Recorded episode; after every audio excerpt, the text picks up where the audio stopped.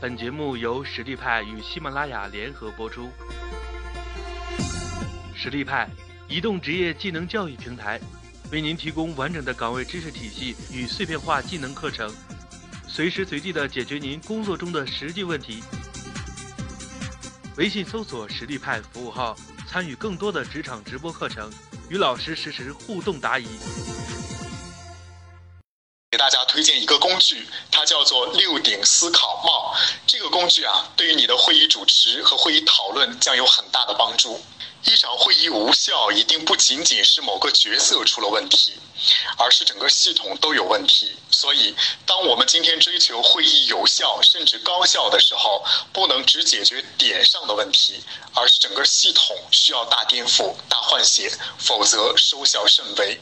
而这个系统是指从前期的会议发起、会议组织，到中期的会议主持、会议讨论，再到后期的会议执行、会后跟踪，这是一个链条。只有呃，只要有一个环节没有做好，你你的会议就很难达到我们要追求的那种效果。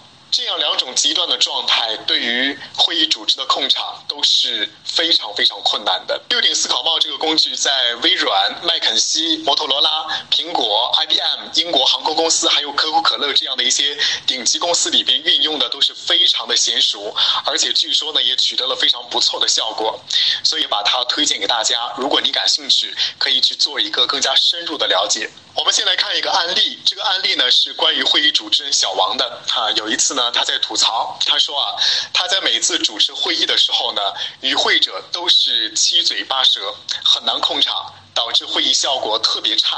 他问这种情况该怎么办？我不清楚大家在主持会议或者参加会议的过程当中是否也有过类似的经历啊，或者是体验。与会者呢，通常有几种状态，有的与会者他比较。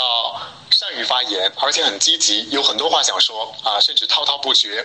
有的与会者呢是沉默寡语，或者干脆不说话，光听啊，或者是根根本也没听进去啊。总之呢，反正我来了就可以了。我们再来看一下第三顶帽子，叫做黑帽子。黑帽子代表的是逻辑与批判。那怎么去解决这个问题呢？就是我今天晚上要和大家推荐的这一款工具，叫做六顶思考帽。所谓的六顶思考帽啊，它就是六顶帽子，它是用不同的颜色去代替的哈。那么这里边我们来看一下，第一顶帽子呢是白色，我们通常把它叫做白帽子。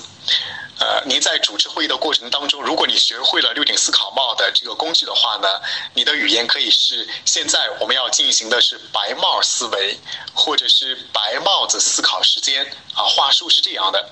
那么白帽子呢，它代表的意思是事实和数据。这个事实和数据呢是非常客观的，是真实发生的存在的，你无需解释的，是是所有人公认的。一旦说这个事实，你所认为的事实和数据还是要解释一下的话，它有可能不能够称之为严格意义上的事实和数据，也就是白帽子。我们来看一个小案例啊，说呢有这样的一段话：由于呢人们控制食欲以及为了健康着想，因此呢去年美国火鸡的销售量提高了百分之二十五。人们认为火鸡肉比较清淡。市场调研显示，人们购买火鸡肉的原因是他们认为其胆固醇较低。就这样的一段话当中，在你判断看来，哪些信息是属于事实和数据？也就是说，哪些信息是属于白帽子？我们不难判断出来，这里边有两个地方它是属于白帽子哈。第一个呢，就是去年美国火鸡的销售量提高了百分之二十五，那么这句话呢是属于白帽子的范畴的。而应用到我们的企业呃实际的会议当中，比如说我们在每次会议开始的时候，可能会提到关于这个议题的一些背景信息啊，说呃这个月啊，比如说今年的五月份，我们相比于去年同期。我们的销售业绩提升了百分之七十五，而这个呢是有一个客观的数据计算出来的，所以它可以称之为是白帽子，就是大家不容去质疑的，就是客观真实存在的。当然，你伪造数据的话，那另说哈，那不能算白帽子啊。那么在这段话当中的第二个呃可以称之为白帽子的地方呢，就是市场调研显示，人们购买火鸡肉的原因是他们认为其胆固醇较低。而为什么第二句话它可以称之为是白帽子呢？就是。前面那一小半句很关键，叫做市场调研显示，它一定是经过市场充分的调研出来的结果呈现给大家的，所以呢，这是客观存在的事实和数据，可以称之为是白帽子。我需要把每一顶帽子解释完之后，你才会知道哈，呃，六顶思考帽到底该怎么去运用在我们的会议主持和会议讨论的过程当中，怎么样才可能有效啊？必须要把这六顶帽子先学会了，我们先掌握这六顶帽子分别戴代表什么，是什么意思，否则这个工具没法去用啊。所以呢，白色思考帽它代表的是中性和客观啊，只要中立客观的列出事实就可以了啊，不需要加以解释，它本来就是事实摆在那儿，你不需要去解释它啊，只要去提出这个事实就可以了。那一般情况下，在主持会议的过程当中啊，说白帽子的思考方向是什么哈？怎么样去做提问？比如说啊，这件事情的实际情况究竟如何？或者说我们的现状是怎么样的？我们的现现状是怎么样的？那么在这里边，你只需要罗列事实就可以了。我们的现状是啊，今年五月份相比去年同期，我们的销售业绩下滑了五个百分点。啊，这就是一个客观的事实，给它罗列出来即可，而不需要解释说为什么下滑。啊，这是白帽子我们需要做到的，叫做客观的事实和数据。再次强调，第二顶帽子呢是红帽子，嗯，红色帽子，红色帽子代表的是直觉和感情，直觉和感情更多的是从主观的角度出发和考虑的哈，更多的是主观的意识、主观的想法、主观的感觉、主观的判断。啊，这是红帽子代表的一种思维，所以和红帽子相关联的一些词汇，比如说感觉啊，我感觉吧，我觉得吧，直觉告诉我啊，或者说我现在的情绪是怎么样的？我听到别人在讨论这个事情的时候，我觉得特别气愤啊，我特别不开心，或者说我这个很很很兴奋啊，还有我预感到，我预感到这个事儿不可行，不靠谱。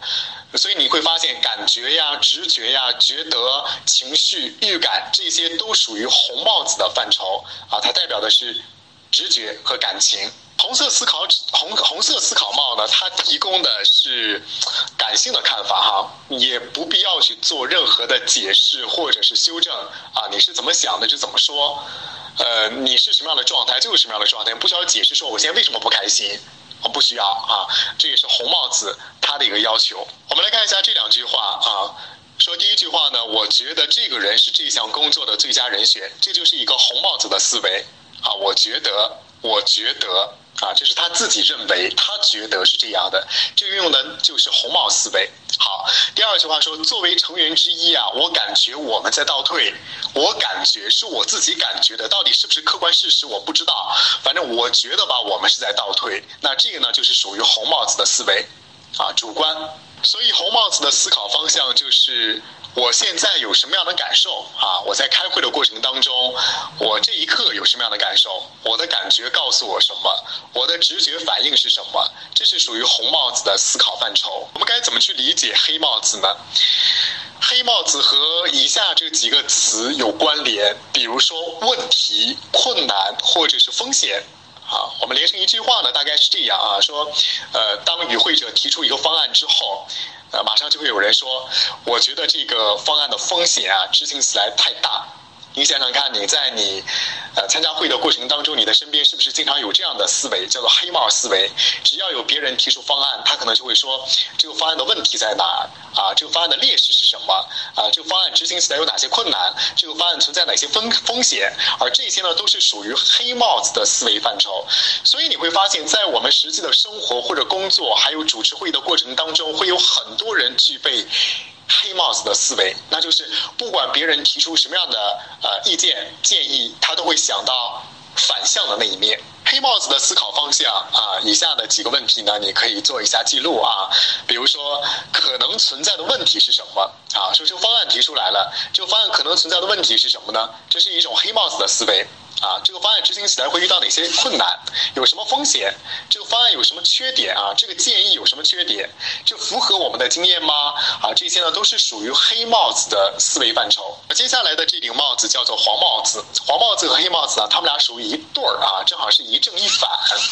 黄帽子呢，它代表的是呃比较积极乐观的那一面哈，所以呢，跟它相关联的一些词汇，比如说像利益呀、乐观呀，或者是价值。呀，啊，说这个事儿啊，这个方案执行起来对我们来讲有什么利益呢？或者说啊，这个方案嗯怎么样？感觉啊啊嗯，这个方案比较。接下来的这顶帽子黄帽子，呃，它跟黑帽子呢正好是一对儿，一正一反。黄帽子呢更多代表的是积极和乐观啊，是一种啊算也也算是一种态度哈。呃，它跟如下的词汇有关联，比如说利益呀、乐观呀、价值啊。啊，跟这样的词汇比较有关联。那我们来看一下黄帽子的思考方向是什么样的哈？说有什么优点啊？比如说这个建议或者说这个方案是有什么优点的啊？这样做呢有哪些积极的影响啊？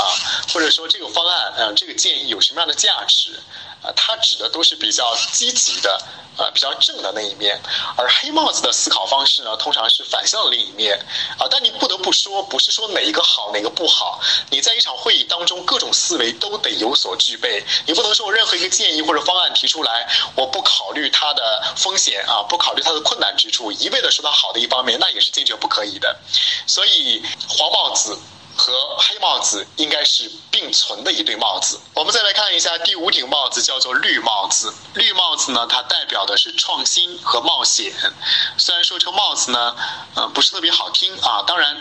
呃，刚才我们说过了，这是英国的版权课程啊，在英国呢不存在着绿帽子这一说啊，所以它在呃设定颜色的时候呢也不会考虑到啊这一点。那么绿帽子呢，它代表的是创新和冒险，而绿帽子呢通常和哪些词汇有关？比如说像可选方案、创造力还有想法啊这些词呢是和绿帽子有关的。所以呢，你听到这些词的时候，你的感受会是什么？啊，通常情况下会用在头脑风暴当中会比较多一些。啊，鼓励大家，鼓励与会者，要提出一些更有建设性的、创新性的意见和建议。啊，绿帽子的思考方向啊是这样的：说我们还有什么不同的想法和建议吗？你看这句话，呃，作为主持人在和与会者沟通交流的过程当中，呃，他是在激发与会者。呃，可以说一说一些不同的想法或者建议啊，还有下面的，比如说我们的解决方案是什么？还有其他可选方案吗？都是在鼓励大家提出一些呃更有创新性的、更有见解的一些东西出来。最后一顶帽子叫做蓝帽子，嗯，蓝帽子呢，它代表的是组织和控场。哎，当你听到组织和控场这两个词汇的时候，你会想到什么？我们在整个会议组织和主持，包括会后跟踪执行的过程当中，组织和控场更多体现在两个环节。第一个环节是会议的组织者，第二环节呢就是会议的主持者啊，就是所谓的会议的主持人。所以蓝帽子通常情况下是会议的组织者来戴的，或者是会议主持人来戴的啊，戴的这顶蓝帽子，它起到的更多的是掌控会议节奏、掌控会议全场的这样的一个作用啊，这是蓝帽子。所以呢，蓝帽子。和以下的几个词汇是有关的，比如说主持、组织、过程控制。那么蓝帽子的思考方向是怎么样的呢？说我们的会议议程是怎样的？我们下一步采用哪顶帽子呢？我们都做出了哪些决议？我们是不是已经跑题了？你会发现，所有的这些思考方向都是主持人的思考方向啊。呃，他得知道说，如果运用六顶思考帽的话，下一步我们要。采用哪顶帽子？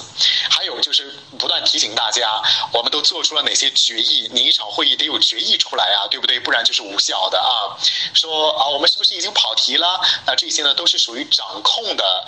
呃，角色啊需要做的一些事情啊，这是蓝色思考帽需要思考的一些方向。我们来看一下这三句话啊，也是三个案例。那这个呢，就是蓝色思考帽他们在主持会议的过程当中，呃，可能会涉及到的一些语言。比如说第一句，他说让我们用三十秒时间，很快进行一下红帽思考。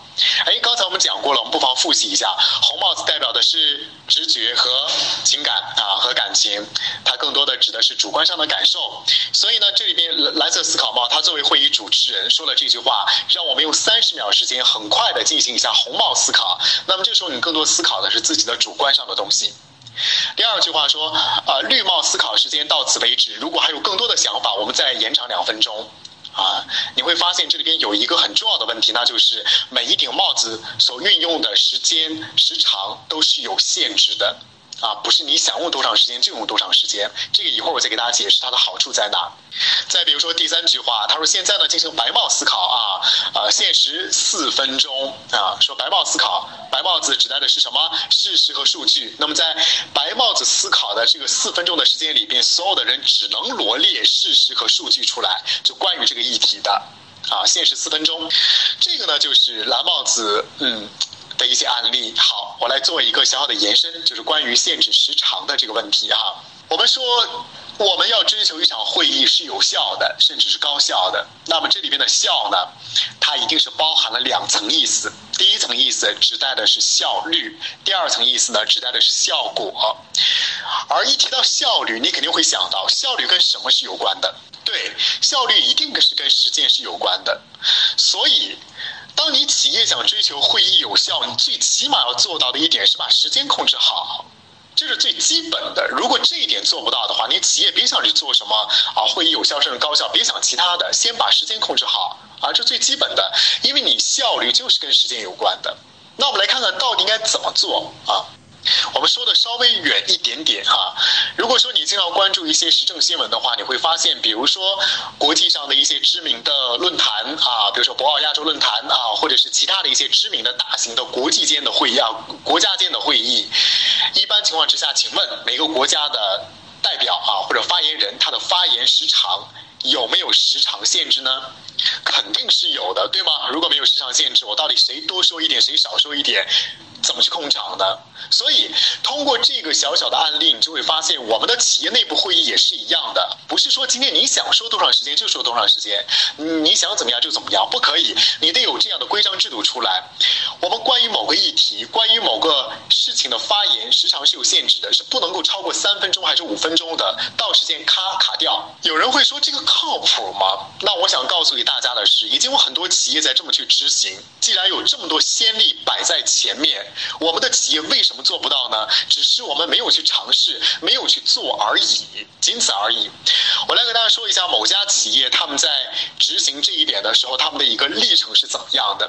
最开始呢，这家企业他们采取了我们的方法，说就从这一次会议开始，好了，前期在会议通知里边就通知大家了，我们开始执行现实发言啊，也就是说，主持人说了，好了，关于这个事情，来，我们。大家来说说看啊，提提你们的想法啊。每个人的发言时长呢只有三分钟啊。当然，三分钟指的是你不能超过三分钟。如果说你说不到三分钟，没关系，或者你不说，那是你自己的事情。但是我会把时间给你的。当这个通知下去之后，哇，反响很强烈，强烈的是愤怒。很多与会者都在说：“你只给我四分钟，那我不说得了。四分钟我能说得完吗？或者说四分钟你就是让我汇报清楚，这简直不现实。”但是这家企业的高管就下定决心，一定要用这种方法，所以没关系。你可想而知，这样的第一次会议一定是以失败而告终的。不要紧，任何一次颠覆、唤醒和改变，怎么可能不经过这样比较痛苦的、纠结的、拧巴的过程呢？都不可能是一帆风顺的。第二次会议，同样会议通知里边依然通知大家限时发言。你知道，这时候一个很神奇的现象就出现了。这就是我们的人类，我应该去打一个引号，那就是，我想问大家，当你的企业如果有这条规章制度下来之后，你会不会因此而辞职呢？啊，显然不太会，对吗？所以这个时候很多人跟你一样，他会想：哎呀，我还不得不说，我还只有四分钟或者五分钟，那我得想想我怎么说，说什么。所以这个时候在会议开始之前，他就已经在想了：我得挑重点说，我得知道自己表达什么，哪一块是重点。我自己都开始有这样的意识了。所以啊，人是需要训练的。第二次会议显然效果已经比第一次会议好很多了。依次类推，第三次、第四次、第五次，你看十次、八次会议下来之后，你再问他们现在，现在会议里边、会议通知里边不需要写我要限时发言，每个人已经养成习惯了。好，我只说三分钟哈，我在三分钟之内说完这个事情，习惯已经养成了。所以，当这样的习惯养成了之后，你会发现，这个效果就出来了，而前期的那些痛苦的过程也就过了。所以各位千万不要觉得现实这个事情不可行。当然，它执行起来一定是有难度的，这是需要一份决心。而这个决心呢，也许不仅仅是今天我们在听课的各位伙伴，它真的是我们企业的一把手，它是需要自上而下去推行的。如果你是部门的负责人，你可以在你的部门内部的会议推行试试看啊。在执行的过程当中是有严格的要求的，比如说，我们的会议桌上一定要去摆一个小计时钟啊呃，这个我我如果我亲自去主持会议，或者说我去辅导的时候，都会带上这个小计时钟的。咔，三分钟设置好，好了，发言，讲讲讲讲讲讲讲，边讲边听呗，对吧？边讲边听边计时啊，他不需要计时，你来计时就好了。或者说，你像有的大型企业、大型会议里面专门安排一个计时员也可以，到三分钟咔停，不能再往下讲了。有人还会问个问题是。那我究竟该给多长时间呢？我是给三分钟好，五分钟好，还是七分钟好？这个就按照你的自己实际经验来，我没法去说。为什么？因为我不知道你企业内部的实际会议，你要讨论的议题到底是什么，有多重要，或者说，啊，这个议题关于这个呃观点想法，我用三分钟根本说不完，你还逼着人家用三分钟说完，这个就不靠谱嘛，对不对？所以你得看，就我第一次可能给个七分钟，我得试验一下，对不对？慢慢的，你主持会议主持的多了，你就会知道啊，这样的议题我给几分钟基本差不多了。啊，这是需要不断的经历啊，不断的揣摩，不断的总结，最后不断的调整，你就会知道了。我每一次给他几分钟比较合适。这里边的重点其实是在训练，就是训练我们的与会者发言要做到有效表达。微信搜索“实力派”服务号，参与更多的职场直播课程，与老师实时互动答疑。